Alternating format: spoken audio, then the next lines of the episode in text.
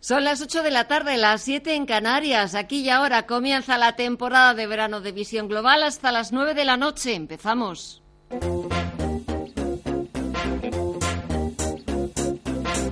En Radio Intereconomía, Visión Global, con Gema González.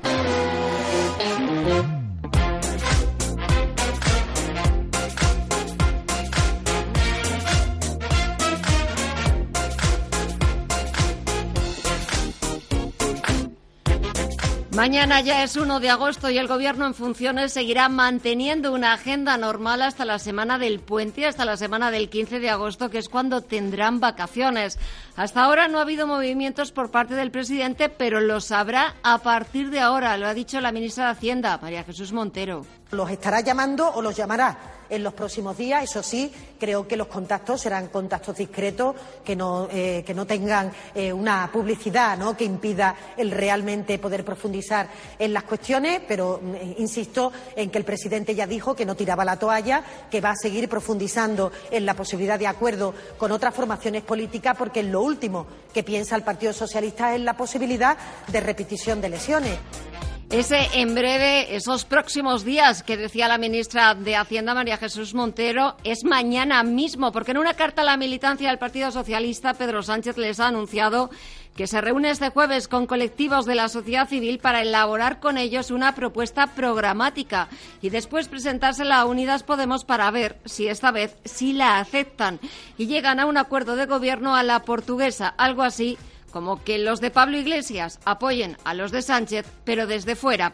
Así viene la actualidad de este martes, mientras echamos un vistazo a la principal bolsa del mundo, a Wall Street, con todas las miradas pendientes en ver qué decidía la Reserva Federal estadounidense en esta reunión del 31 de julio. Pues bien, tal y como venía descontando el mercado, la Reserva Federal ejecuta la primera rebaja de tipos de interés en Estados Unidos desde 2008.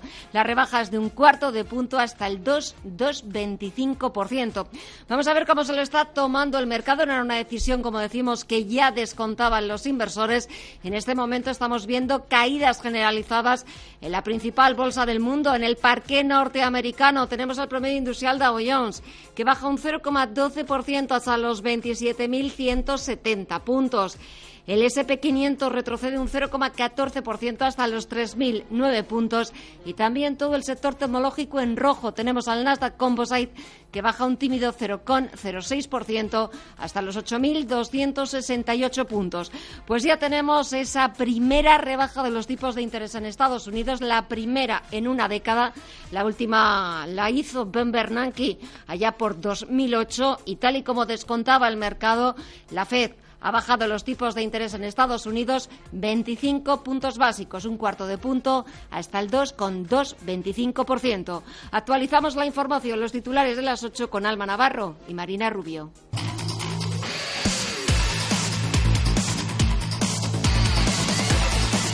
La ministra de Hacienda María Jesús Montero espera que el caso Villarejo no impacte en la cartera del BBVA ni a las inversiones de la entidad, pero el banco sí reconoce que ya ha impactado en su reputación. Evidentemente, reconoce su consejero delegado, no nos gusta aparecer a diario en los medios.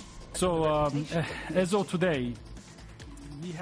Bien, a día de hoy no hemos identificado ningún impacto directo relevante provocado por esta situación en nuestro negocio, inversores o la evolución de la acción. Y los resultados que estamos presentando hoy, que he repasado rápidamente, y la evolución de la acción en lo que llevamos del ejercicio en comparación con nuestros competidores, si nos comparamos, somos los que mejor evolución hemos tenido entre los bancos españoles, son un ejemplo de ello.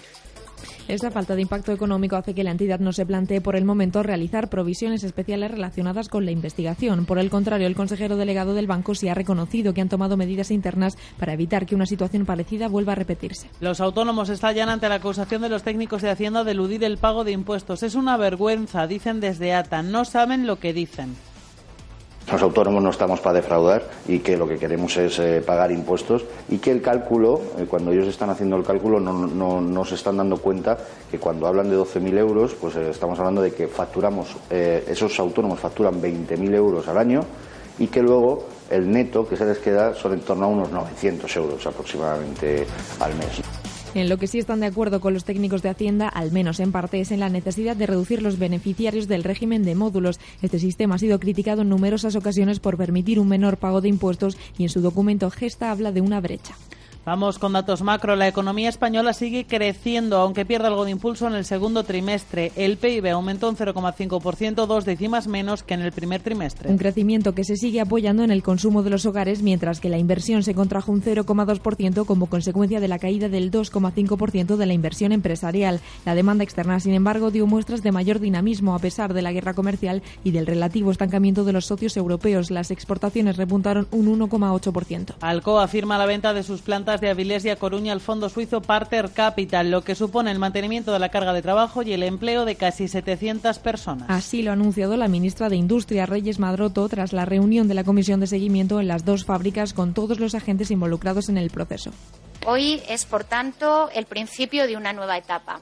Parter Capital Group toma el testigo asume la responsabilidad de dar continuidad a la actividad productiva y el empleo en, las dos plantas y todos deseamos que efectivamente esta nueva etapa eh, no acabe y que eh, esos dos años en los cuales Parter Capital va a desarrollar un proyecto industrial para las dos plantas eh, sean el principio de un proyecto industrial esta venta pone fin a más de nueve meses de negociaciones entre la multinacional y los sindicatos en primer lugar y entre la empresa y potenciales compradores posteriormente. En Navarra, la militancia de EH Bildu respalda que el partido se abstenga para facilitar la investidura de la socialista María Chivite. En la consulta vinculante convocada por Bildu, un 75% ha votado a favor de la abstención y un 25% a favor de que se vote en contra. Desde el PP lo consideran una traición del PSOE. Ana Beltrán una traición política del Partido Socialista a Navarra y a España, que es gobernar a toda costa con el apoyo por activa o por pasiva de Bildu Batasuna, un partido que será legal pero que es absolutamente inmoral y que recordemos que sigue amparando los asesinatos. Y en Aragón, el socialista Javier Lambán gobernará con Podemos, el PAR y la Junta. Izquierda Unida ha decidido quedarse fuera. Lambán ha conseguido el respaldo de 36 diputados, dos por encima de la mayoría absoluta que necesitaba. Partido Popular, Ciudadanos y Vox han votado en contra. La composición del gobierno y el reparto de carteras entre las tres formaciones aún no se ha cerrado. Y la operación salida del 1 de agosto se complica con la huelga de Renfe, que ha tenido que cancelar más de 170 trenes de media y larga distancia, AVE y mercancías. Por otra parte, AENA informa que desde hoy hasta el domingo los aeropuertos españoles operarán 33.000 vuelos y en las carreteras esperan casi 3 millones de desplazamientos en solo dos días. Tráfico recomienda evitar las horas de más tráfico entre esta tarde y mañana jueves hasta las 3 y desde este jueves comenzará a utilizar drones para multar. Escuchamos a Patricia Arriaga de la DGT. Buenas tardes. A esta hora leves retenciones para salir de Madrid por la A3 a la altura de Rivas y también en Barcelona se normaliza el tráfico. Intensa, eso sí, hasta ahora la B20 en la zona de Sarriá hacia Nudo Trinidad y en San Boy de Llobregat en sentido Castel de Fels. En Valencia intensa la V30 en Cuart de Poblet hacia Paterna. En Sevilla la ronda S30 en la zona de los Remedios hacia la A49 y en Málaga la A7 en la zona de San Pedro de Alcántara en ambos sentidos.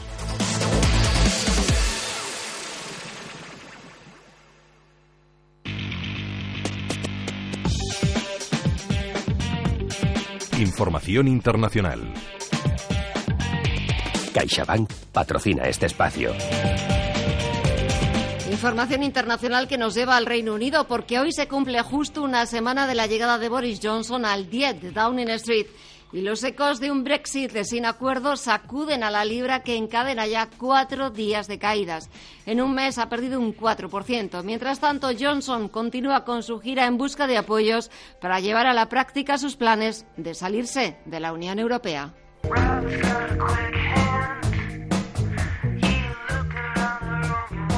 Boris Johnson ha visitado hoy por primera vez Irlanda del Norte en calidad de primer ministro británico con el difícil objetivo de sentar en la misma mesa a los unionistas norirlandeses y a los republicanos del Sinn Féin, incapaces de formar un gobierno de coalición tras las elecciones de marzo de 2017.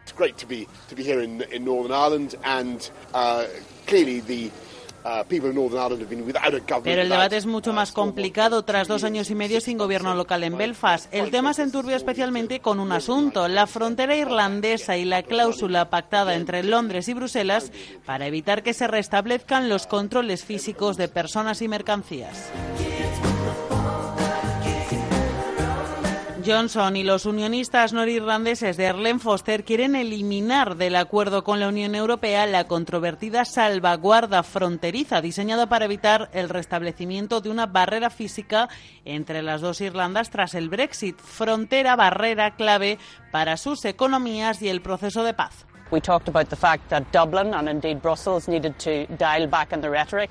Eso sí, Foster le ha advertido a Boris Johnson, es muy importante que nos centremos en intentar llegar a un acuerdo en lugar de estar centrados solamente en el escenario del no acuerdo. Por el contrario, el gobierno de Dublín es partidario de una excepción aduanera entre las dos Irlandas y para el Sinn Féin sería escandaloso que el gobierno británico no hiciera una consulta sobre la unificación irlandesa en caso de un Brexit duro.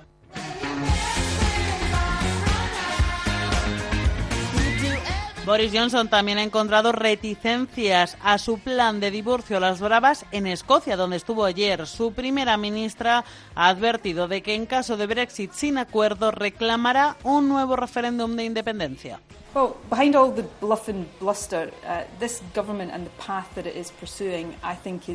Algo que Boris Johnson ha descartado de plano. Dice que ese tipo de cosas solo se pueden dar una vez por generación y que en esta ya ha habido referéndum.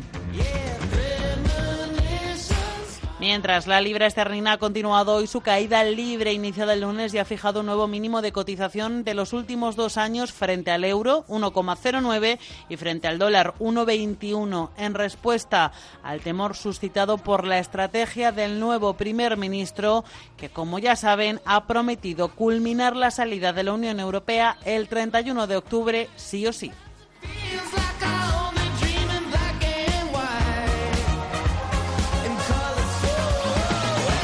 CaixaBank ha patrocinado este espacio.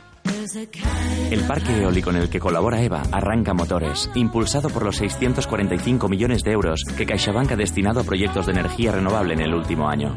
Generar un efecto positivo en las personas nos hace diferentes, y eso es ser una banca socialmente responsable. CaixaBank. Escuchar, hablar, hacer. Banco Santander. Hola, quería comentarte las condiciones para mi hipoteca. Traigo nómina, tarjeta y el seguro. Bueno, el seguro cuando venza. Perfecto, y si la vivienda tiene certificado de eficiencia energética, tienes otra bonificación. Pásate y lo vemos. Vale. Porque la vida cambia, tu hipoteca también. Tú decides cada año los productos que más te convienen para conseguir bonificaciones. Infórmate en tu oficina Santander.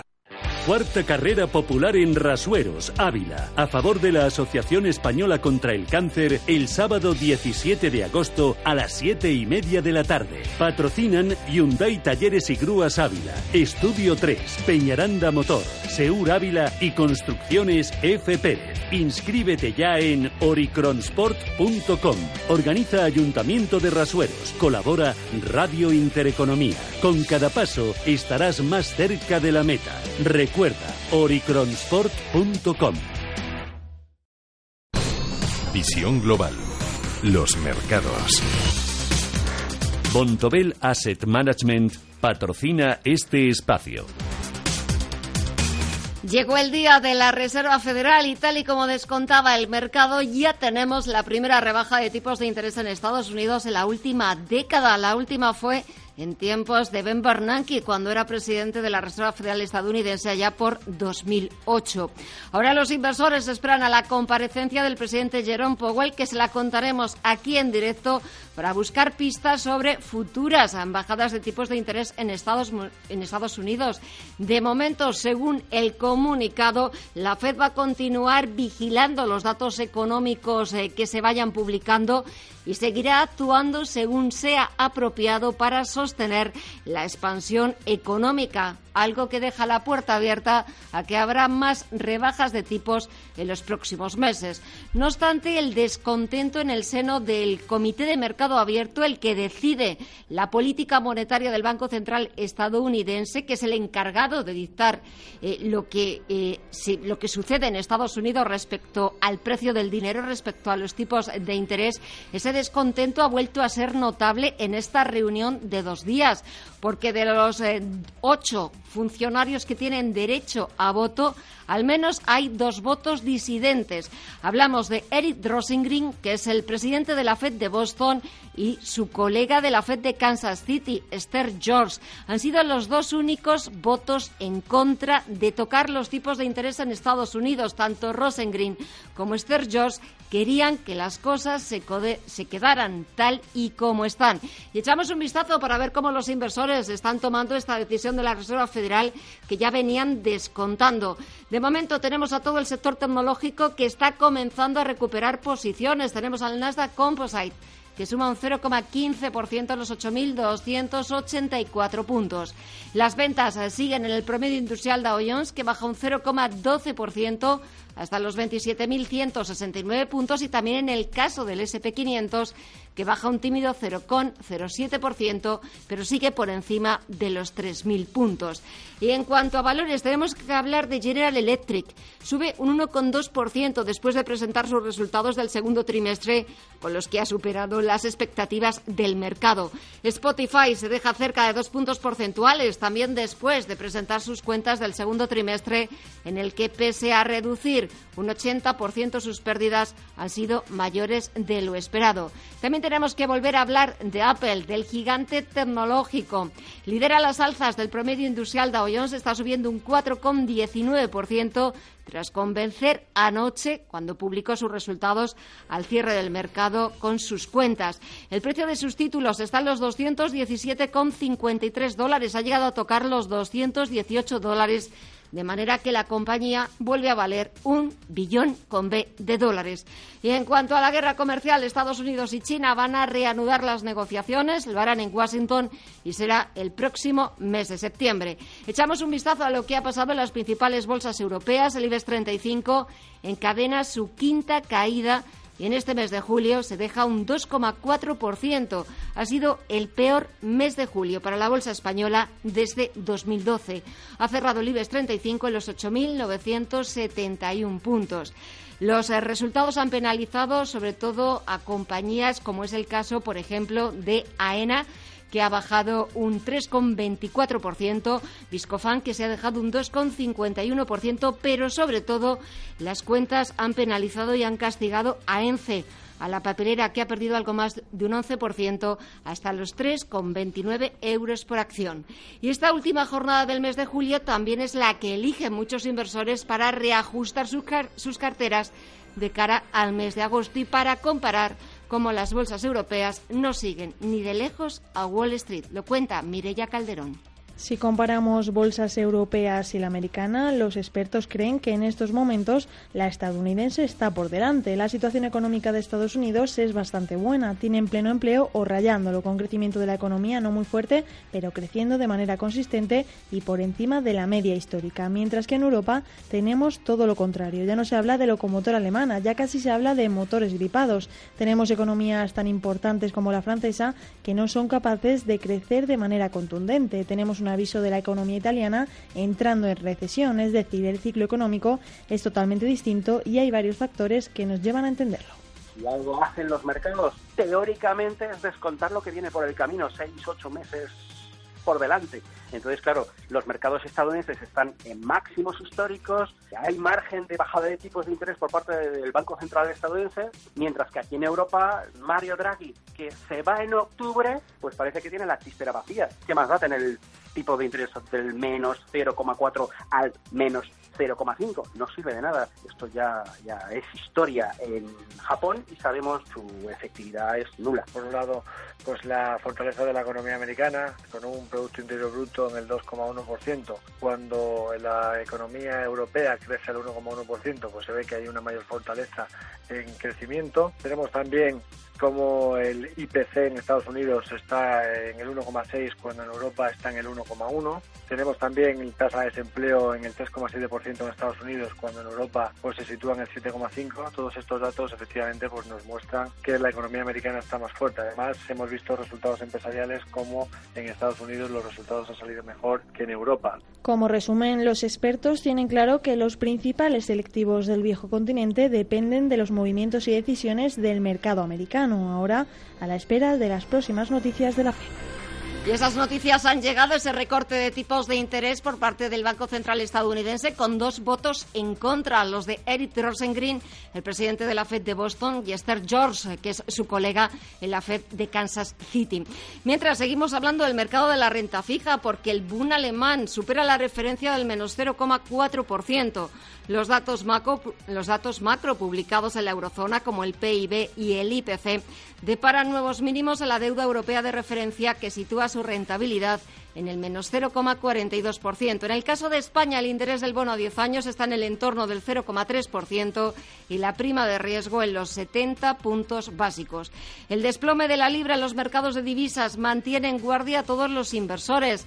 En la sesión de hoy, la divisa británica para un poco ese descalabro y rebota incluso hasta los 1,22 dólares. Si echamos un vistazo también a, a la relación euro-dólar, nos encontramos que la divisa comunitaria sigue estancada en los 1,22 11 dólares. Y en el mercado de materias primas, el barril de Bren, el de referencia en Europa, suma un 0,28% por encima de los 64 dólares.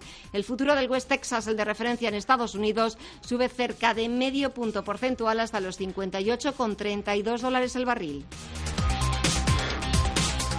Bontobel Asset Management ha patrocinado este espacio.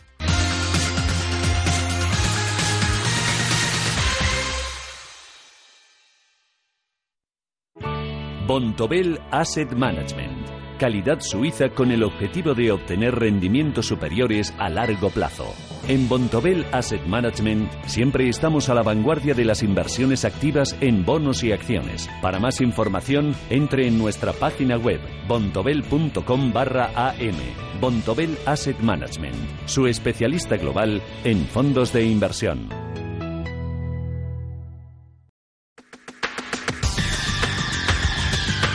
El análisis del día con visión global.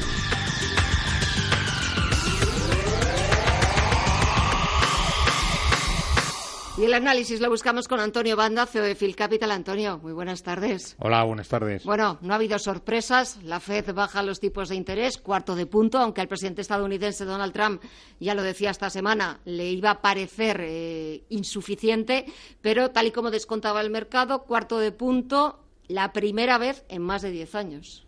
Bueno, casi todos ya esperábamos este movimiento, ¿no? Realmente los últimos, eh, las últimas semanas, casi los dos últimos meses, lo que la Reserva Federal venía marcando es un poco el espíritu de que no veía bien la economía, que había necesidad de hacer algo.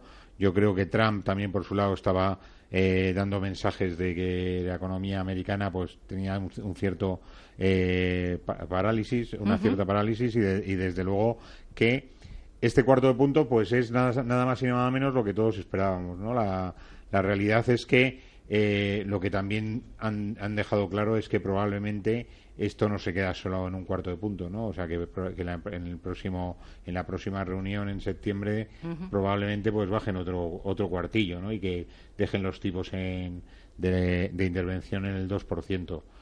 ¿Qué ocurre? Que lo que tendremos que ver es las señales que está dando la economía americana, cómo y, en qué sentido se está moviendo la inflación, eh, todas esas cosas que la Reserva Federal mira de cerca y yo creo que además en sus mensajes están siendo claros, ¿no? O sea, lo que pretenden es que no pase lo que nos pasó en, en la crisis anterior, ¿no? Desde desde la última vez que bajaron los tipos, que era en el año 2008. Aquella crisis sí que les cogió un poco de sorpresa y fue una crisis en la que intervinieron sobre todo las, las las entidades financieras que fueron las que hicieron el, eh, la gran debacle entonces, ¿no?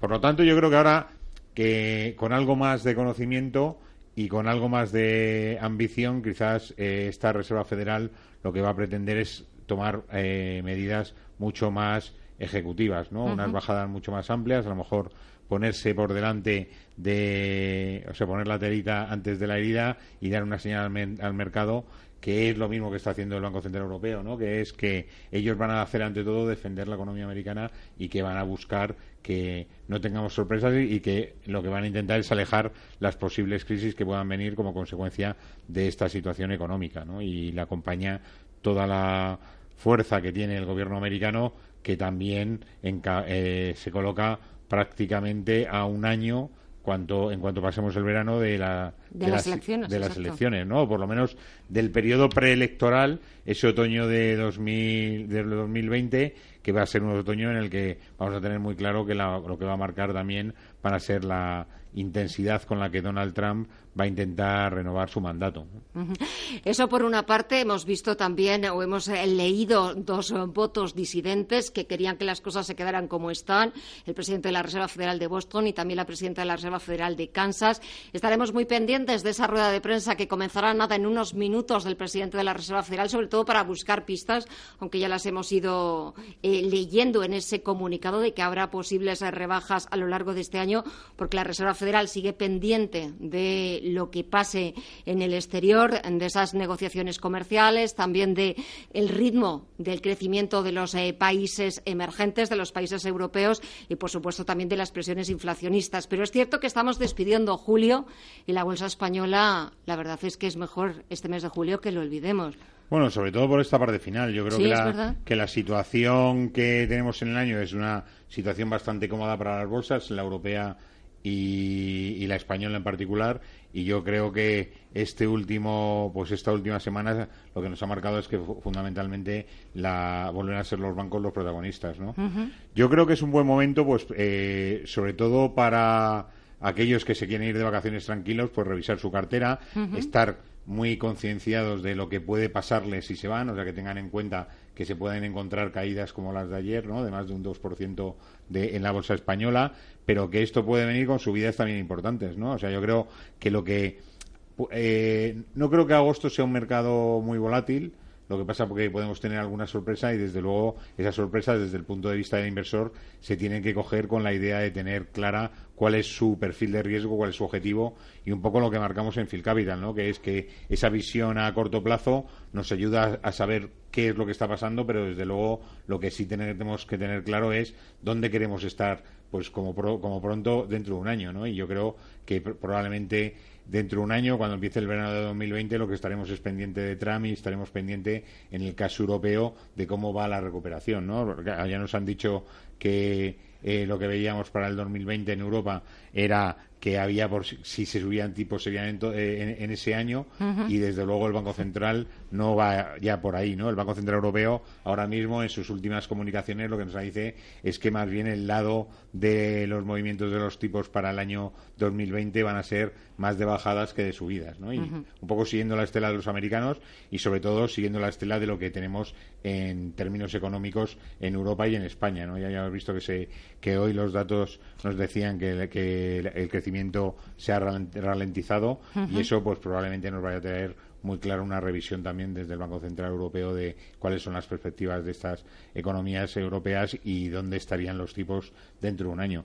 A pesar de eso, lo que has comentado antes. Tenemos el bono a 10 años alemán en menos 0,44, el bono español casi en, en 30 puntos básicos, el 10 años. O sea que claramente pues hay mucho espacio, hay muy poco espacio para los tipos de interés, ¿no? O sea, tenemos una curva planísima con muy poca pendiente y eso indica que la situación que, hay, que estar muy atentos a dónde va la economía, ¿no? Porque esa curva plana nos está indicando que probablemente podamos tirar por cualquier lado. Entonces, lo que también tenemos claro desde el lado europeo es que el Banco Central Europeo, incluso con la entrada de, la nueva responsable, se va a encargar en todo caso de defender la economía europea. Y yo creo que sí que va a ser un paso mucho más importante el de unificar las visiones tanto entre Alemania como en Francia y marcar una idea y un objetivo de lanzar por primera vez bonos europeos que marquen un poco el objetivo de, la, de tener una realidad de, económica europea que parece que no la tenemos. Y el Brexit quizás nos va a ayudar a eso, ¿no? O sea, mm. nos va a ayudar un poco a diferenciar los dos lados. Ya veremos al final por dónde sale eh, Boris Johnson. pero claramente si sale por el lado malo, lo que va a ayudar es que haya una unificación mucho más rápida en Europa y una y una unificación de ideas puede significar que les puede ir muy mal a los ingleses en la salida, ¿no? Y lo estamos viendo en, lo, en, cómo está la libra y cómo está sufriendo la economía inglesa, ¿no? Y lo que puede seguir sufriendo. Antonio Banda, Phil Capital, gracias como siempre, un verdadero placer. Si no te veo las próximas semanas, que disfrutes de las vacaciones y hasta la próxima. Un saludo. Muchas gracias.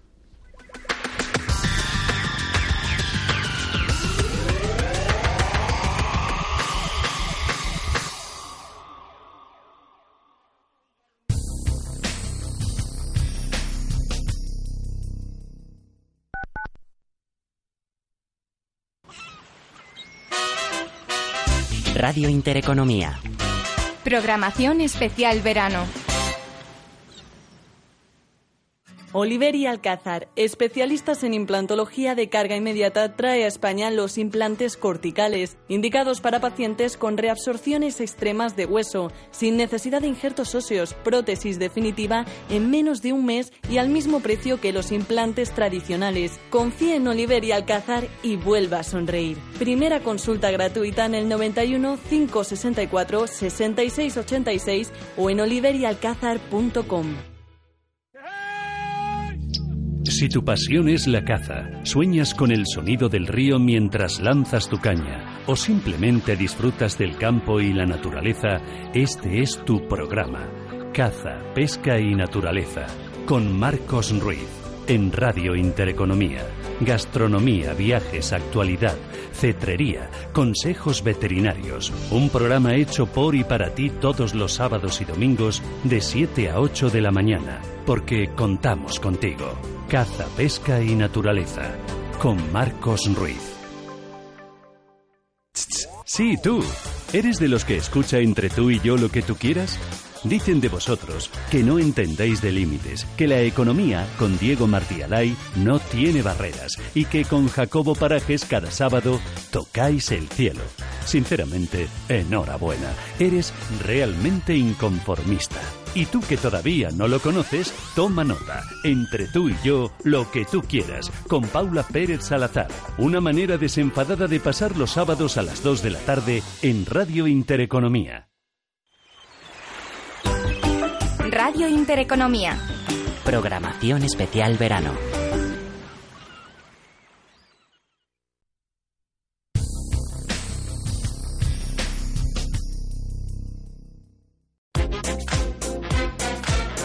En Radio Intereconomía, Visión Global, con Gema González.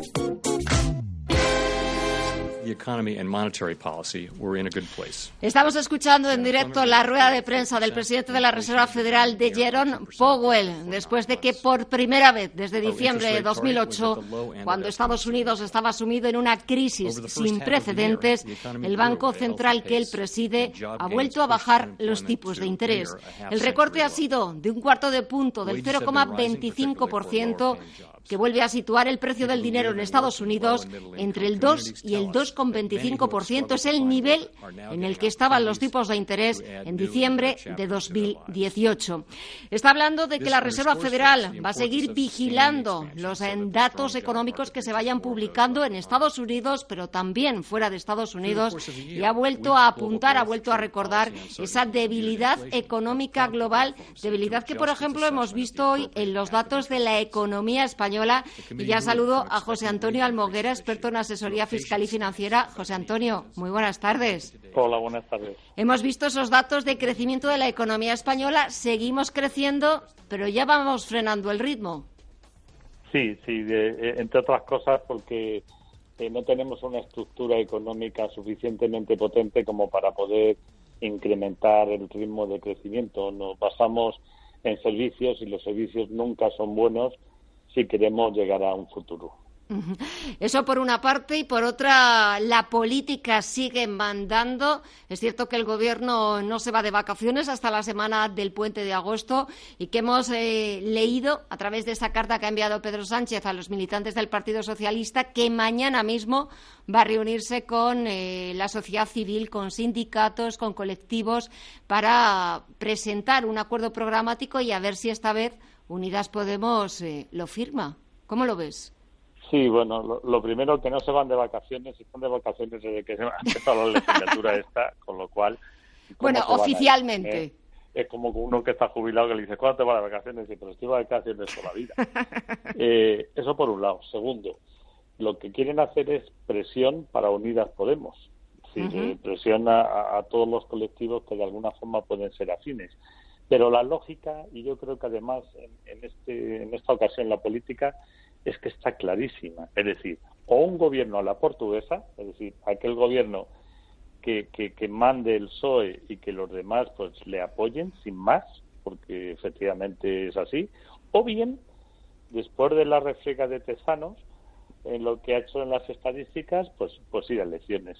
una u otra. Yo creo que no hay más posibilidades. Es decir, Unidas Podemos ha, ha, perdido, ha perdido una oportunidad de oro, es el entrar en el gobierno, que además no lo ha entendido nada. Es decir, los ministerios que le daban son justamente ministerios que podían ser buenos para ellos, que podían lucirse, que eran... Ellos dicen que no tenían, o las críticas que yo les he escuchado, eh, era que eran vacíos de contenido.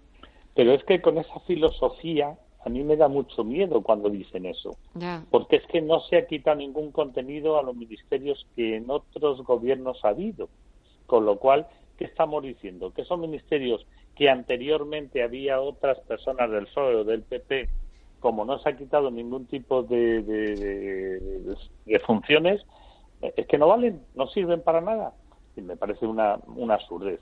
Esto es eh, el, el, problema que tenemos en los políticos de hoy, que no han sido ni presidentes de su comunidad de propietarios, con lo cual no saben lo que tienen que hacer y Unidas Podemos tenemos un problema básico adicional, es que todo el mundo viene de la universidad y como bien sabe la gente, en la universidad aprendemos pero no sabemos.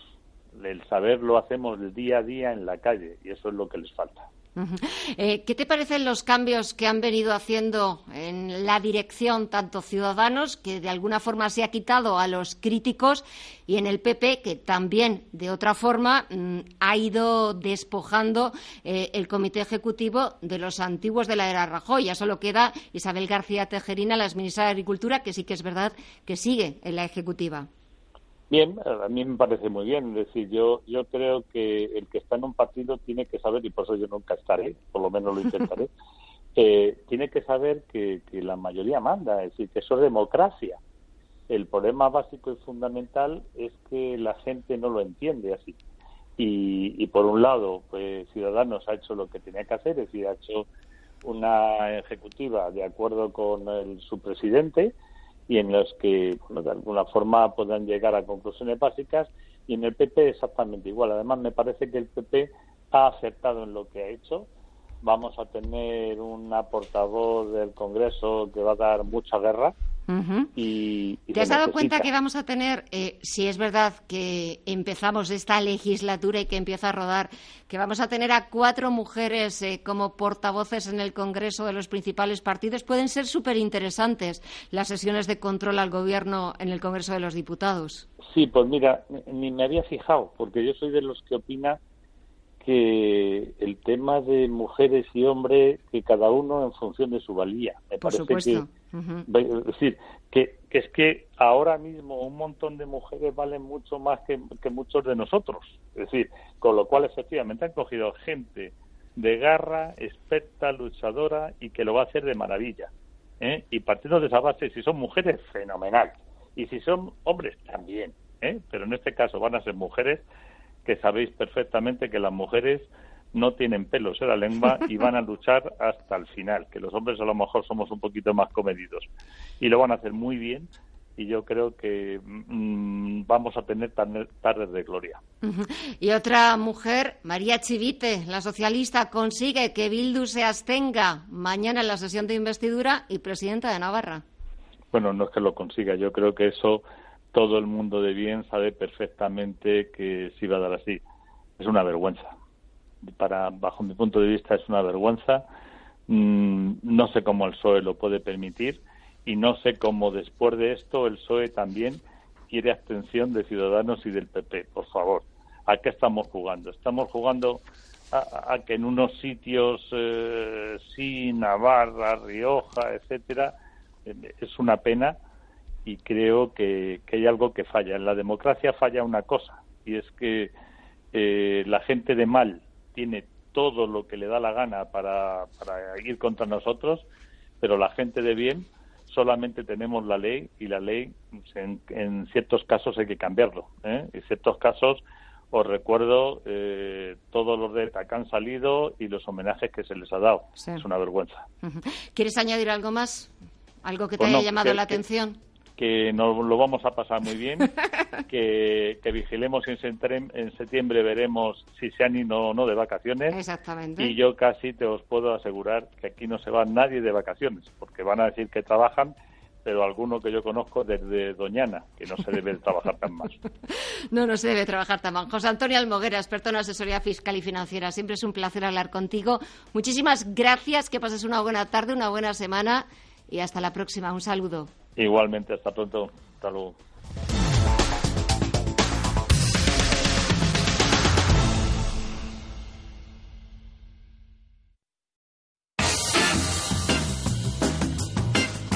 Si tienes más de 60 años, enhorabuena. Ya puedes viajar con Club de Vacaciones. En la ciudad de Benidorm tendrás la mayor oferta de ocio para turistas senior. Sol, playa, un vistoso casco antiguo, rica gastronomía y gran variedad de actividades. Adéntrate en la comunidad valenciana kilómetros de playas de arena dorada y una agradable temperatura durante todo el año. Solo tienes que elegir tu destino con Club de Vacaciones para disfrutar de sus hoteles, gastronomía típica y muchas opciones de ocio. Con Club de Vacaciones podrás viajar a Benidorm, Costa Blanca y Comunidad Valenciana y vivir experiencias pensadas exclusivamente para ti. Desde 216 euros, 8 días, 7 noches, en pensión completa. Infórmate y reserva en tu agencia de viajes. Mediterráneo en vivo con Club de Vacaciones. Tu viaje empieza ahora.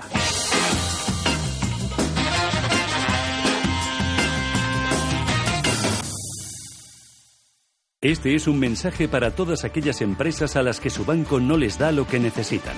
¿Tu empresa es solvente y necesita más financiación? En mi AAA puedes conseguir una línea de factoring fuera del sistema bancario, sin recurso y a un coste muy razonable. Solicita tu línea de factoring en mi mitriplea.com. Recuerda, mi triple A. En La Caixa impulsamos miles de proyectos sociales Trabajamos para romper el círculo de la pobreza a través de la educación y ayudamos a todas esas personas que tienen más difícil conseguir un empleo. Porque somos la fundación que invierte en crear más oportunidades para todos. La Caixa es una fundación. La fundación es la Caixa.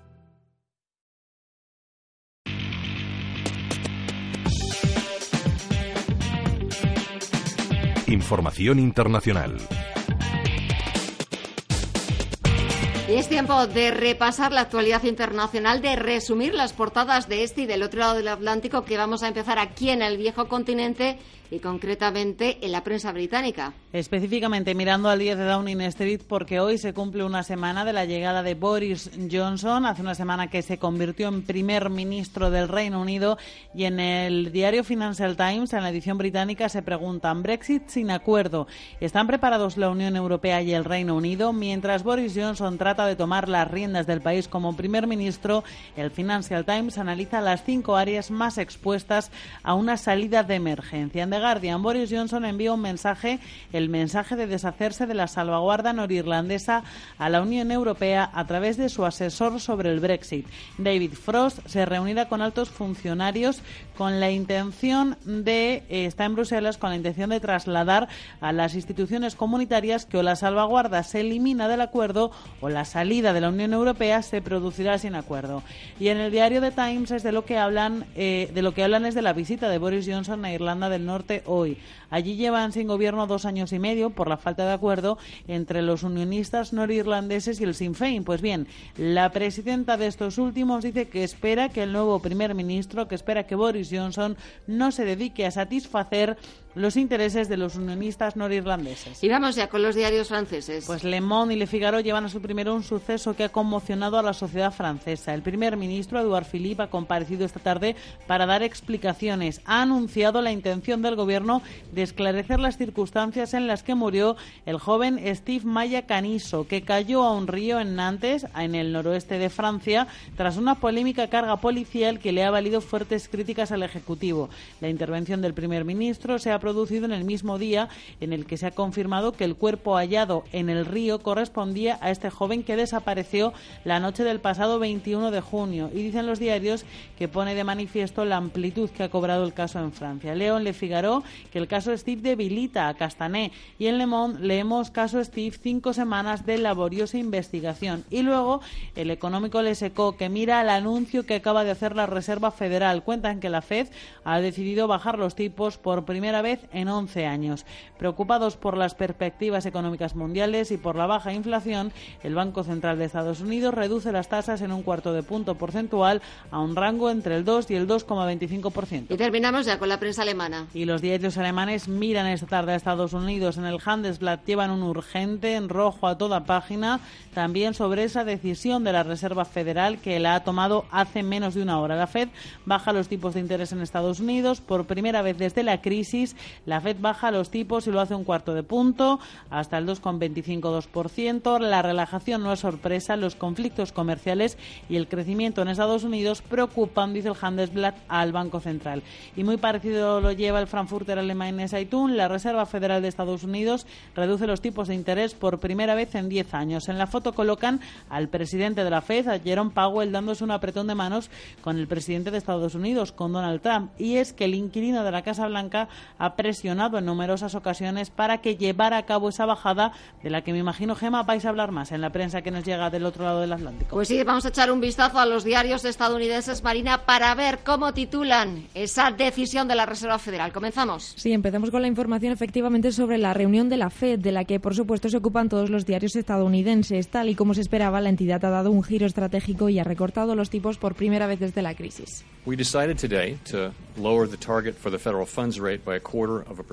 Escuchamos a Jerome Powell que ha justificado la decisión como un seguro para minimizar los riesgos de la economía. La bajada de tipos, ha explicado, es a la franja entre el 2 y el 2,25%.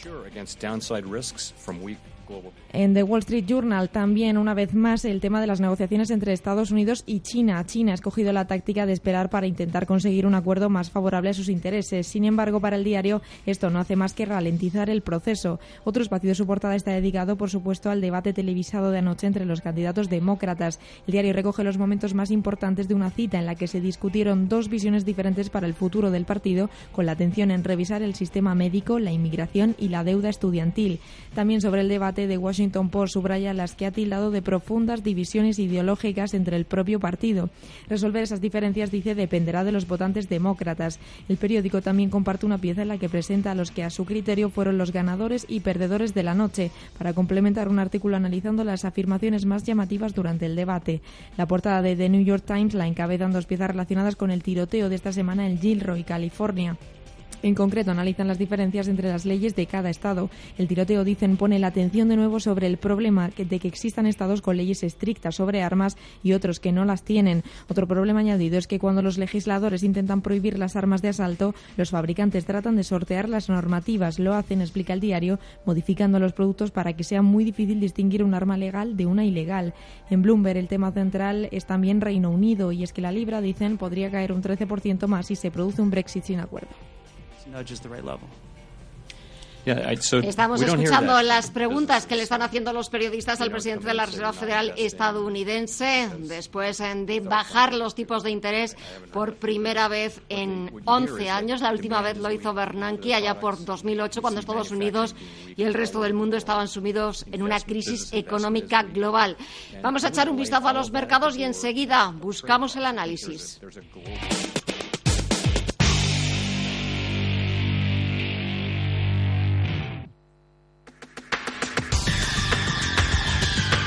El análisis del día con visión global.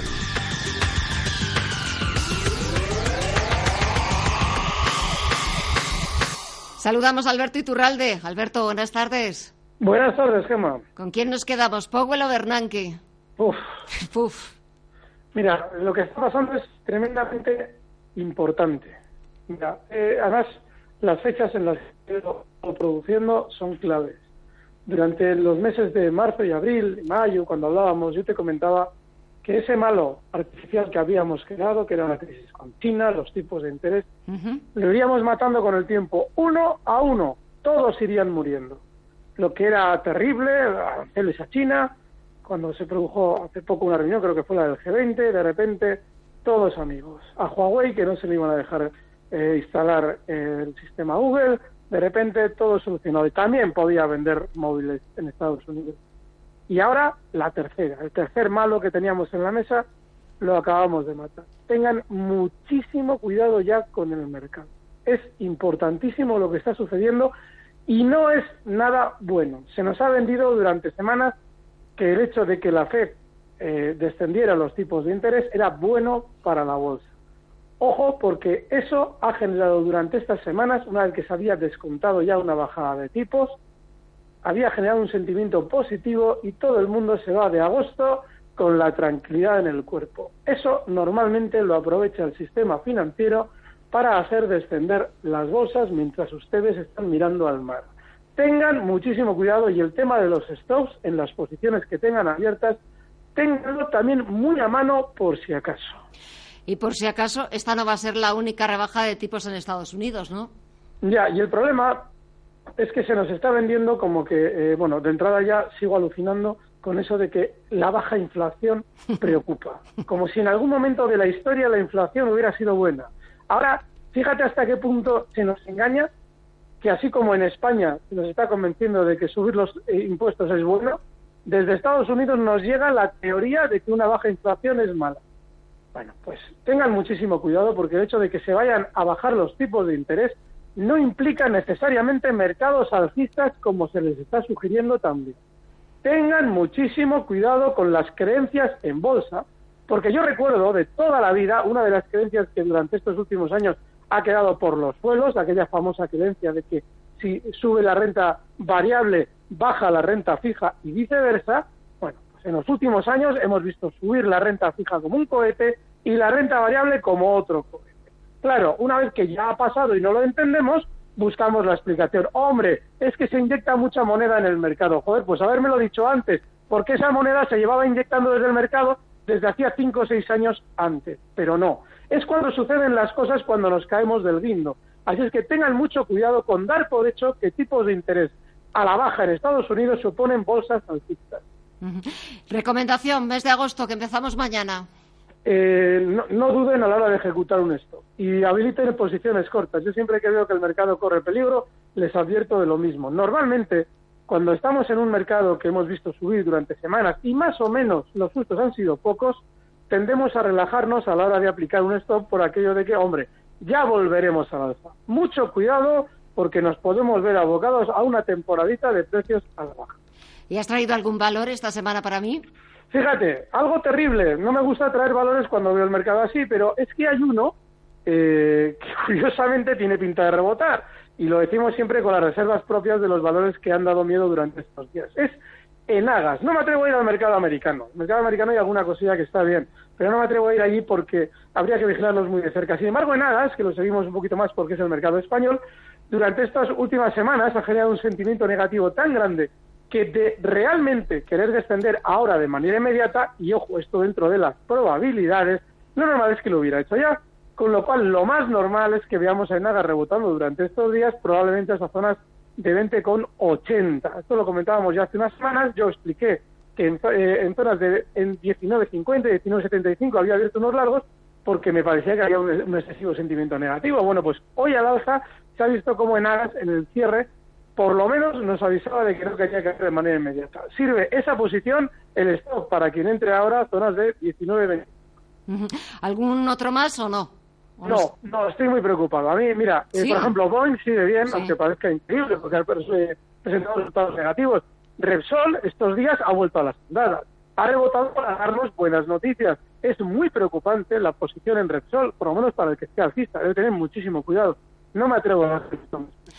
Pues eh, nos quedamos con ese análisis y con esa única recomendación. Seguiremos muy pendientes, no le quitaremos ojo, aunque estemos viendo el mar, a lo que pase en los mercados. Alberto Iturralde, gracias como siempre por el análisis y hasta la próxima. Un saludo. Gracias, un fuerte abrazo.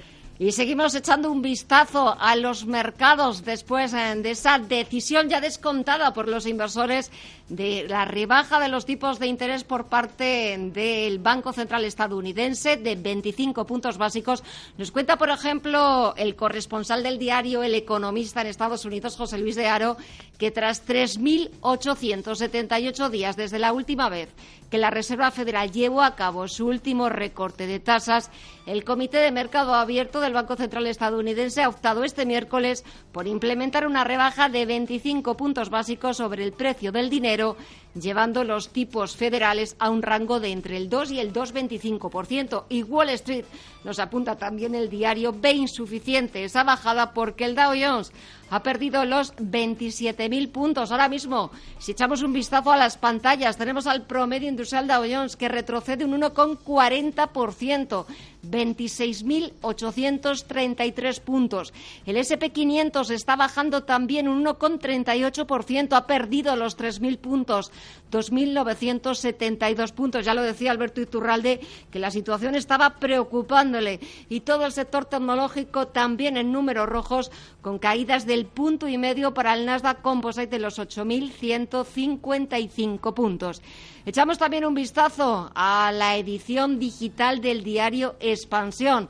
También con una fotografía del presidente de la Fed nos cuentan que la Reserva Federal fuerza un cambio de estrategia con una bajada de los tipos del 0,25%, que por primera vez desde diciembre de 2008, cuando Estados Unidos estaba sumido en una crisis sin precedente, la Reserva Federal ha vuelto a bajar los tipos de interés. También nos hablan de que el IBEX 35 encadena su quinta caída y que pierde en julio un 2,4%. O el BBVA que se abre a ampliar el forensic sobre el caso Villarejo y admite un impacto en la reputación admite ese impacto el mismo día que el banco ha presentado resultados. El BBVA gana 2.442 millones, un 3,7% menos. También echamos un vistazo a Bolsamanía. Nos siguen hablando, nos siguen dando más detalles de esa decisión de la FED de reducir los tipos por primera vez desde 2008 la rebaja ha sido de 25 puntos básicos y de dejar abierta la puerta a más rebajas en los tipos de interés.